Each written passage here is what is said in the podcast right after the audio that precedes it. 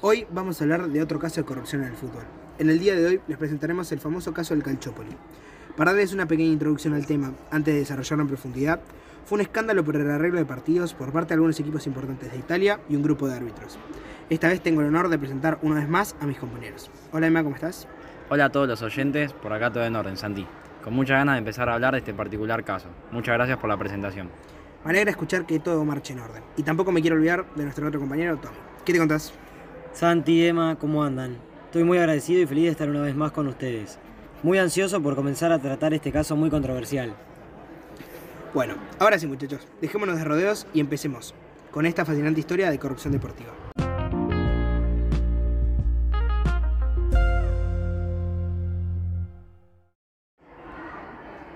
El Calciopoli fue un escándalo deportivo ocasionado por árbitros y dirigentes que ocurrió en el campeonato italiano durante la temporada 2004-2005.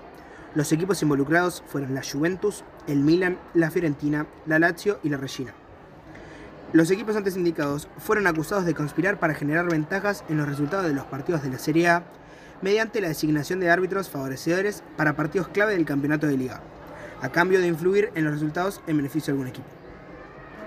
Las investigaciones judiciales concluyeron que varias personas del ámbito del fútbol estaban enteradas del fraude deportivo y beneficiadas por él, tanto, tanto árbitros como directivos de clubes de la, de la propia Federación Italiana de Fútbol, aunque los deportivos más severamente sancionados trabajaron en, trabajaron en Juventus, como fueron Luciano Moggi, el director general, y Antonio Giraudo, el administrador delegado.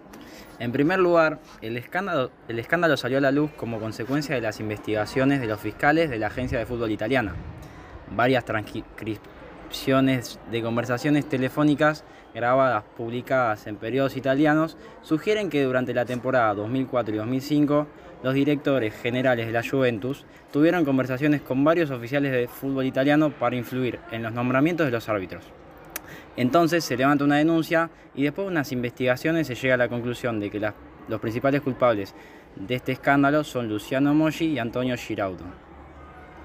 Bien, una vez hecha la denuncia a nivel policial y de la fiscalía, esta pasó a ser tramitada por un juez penal de la ciudad de Turín, logrando que, además, se registraran por orden judicial las llamadas telefónicas de los dirigentes denunciados. Entre las llamadas interceptadas había una del dirigente del Juventus, Luciano Moggi, en las que este último pedía expresamente al jefe de arbitraje de la FIGC, Pierluigi Paireto, que los beneficiaran el nombramiento de árbitros que hacían favores para la Juventus, llegando Paireto a recibir inclusive sugerencias de Moggi sobre los nombres de algunos árbitros simpatizantes que apoyan discretamente a la Juventus en partidos clave del campeonato, eludiendo tal ayuda ante rivales de menor fuerza para no levantar sospechas. Posteriormente, la Fiscalía Italiana ordenó una investigación a otros clubes implicados en el escándalo, al observar que Paireto estaba en contacto con directivos de varios clubes, con el fin de facilitarles arbitrajes simpatizantes. Los clubes beneficiados con las influencias de Paireto eran la Juventus, el Milan, la Fiorentina y la Lazio. Incluso se hizo una investigación a los árbitros implicados y uno de ellos resultó ser Máximo De Santis, designado para arbitrar en la Copa Mundial de Fútbol del 2006.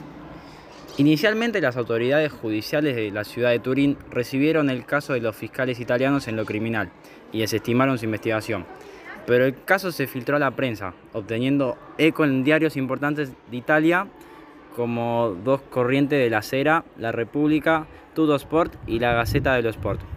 El impacto mediático fue tan grande que obligó a los tribunales deportivos italianos a reabrir el caso y asumir competencias sobre el mismo, siendo así la Federación Italiana de Fútbol quien determinó culpabilidades en primera instancia.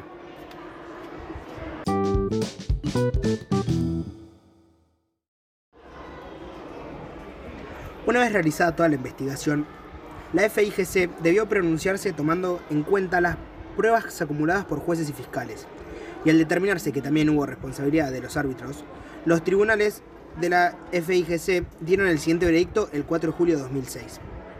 La Juventus es despojada de sus, dos, de sus dos últimos escudetos y su descenso a la Serie B con 30 puntos de penalización, más una multa de 120.000 euros. El Milan pierde 15 puntos y no disputa la Champions League 2006-2007 en su fase de grupos directamente, teniendo que, jugar, teniendo que jugar la fase previa. Aún así, el equipo rosonero se clasificaría y, terminar, y terminaría ganando el torneo. También le pusieron una multa de 100.000 euros. La Fiorentina desciende a la Serie B, se le descuentan 12 puntos y es multada con 100.000 euros. Y por último, la Lazio pierde 30 puntos y es multada con 100.000 euros. Bien, respecto a los escudetos logrados por la Juventus en los años 2004-2005 y 2005-2006, la Secretaría de la Federación Italiana se pronunció el 26 de julio decidiendo que el título de la campaña 2004-2005 quedará desierto y que el de la temporada 2005-2006 se, lo adjudicará el Inter de Milán, que no tuvo participación alguna en el escándalo, y la Roma obtendría la segunda plaza. Asimismo, se decidió que el Palermo y el Chievo Verona jugasen la ronda previa de la Champions League del periodo 2006 y 2007. Las sanciones perjudicaron sobremanera a la Juventus, que ahora debía concentrarse en la mucho menos competitiva Serie B y que perdía su atractivo como destino para los jugadores más talentosos. Al inicio de la temporada 2006-2007, el club perdió a varias de sus estrellas más destacadas como Zlatan Ibrahimovic, Fabio Cannavaro, Gianluca Zambrota y Lilian Turán, entre otros quienes migraron en busca de equipos con opciones a jugar torneos más competitivos. No obstante, en la escuadra de Juventus quedaron otras estrellas más veteranas, como Gianluigi Buffon, David Trezeguet, Alessandro Del Piero, Mauro Comoranesi y el checo Pavel Nedved, que formaron un nuevo equipo junto con una gran cantidad de juveniles.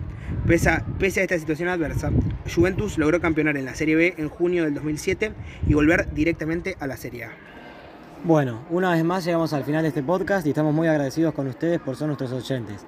No se pierdan el próximo capítulo que tendremos una nueva historia tan atrapante como las que estuvimos comentando.